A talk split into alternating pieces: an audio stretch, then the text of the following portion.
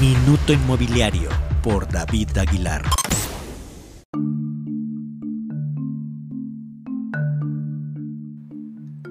Consorcio Ara se va de la Ciudad de México. La razón es esta.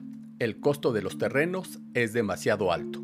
Así lo expresó el presidente del Consejo de Administración y fundador, Germán Ahumada Rusek, en una entrevista que dio al portal Centro Urbano. El directivo dijo que en cuanto terminen las ventas de los tres desarrollos que tienen ahora en la capital de México, cerrarán sus operaciones. Hoy día tienen estos proyectos en la ciudad. Refugio Santa Fe, localizado un par de kilómetros del centro comercial Santa Fe, Torre Lázaro e integrar a Lázaro 2 por la zona de Plaza Garibaldi. La Ciudad de México atraviesa por un grave problema.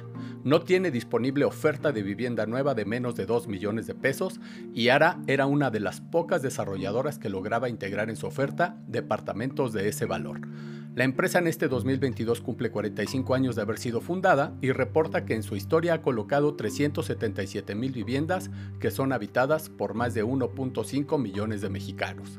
Hoy día tiene presencia en 16 entidades del país con 43 desarrollos y reportan contar con poco más de 31 millones de metros cuadrados de reserva territorial, tierra suficiente para más de 120 mil casas. Minuto Inmobiliario por David Aguilar.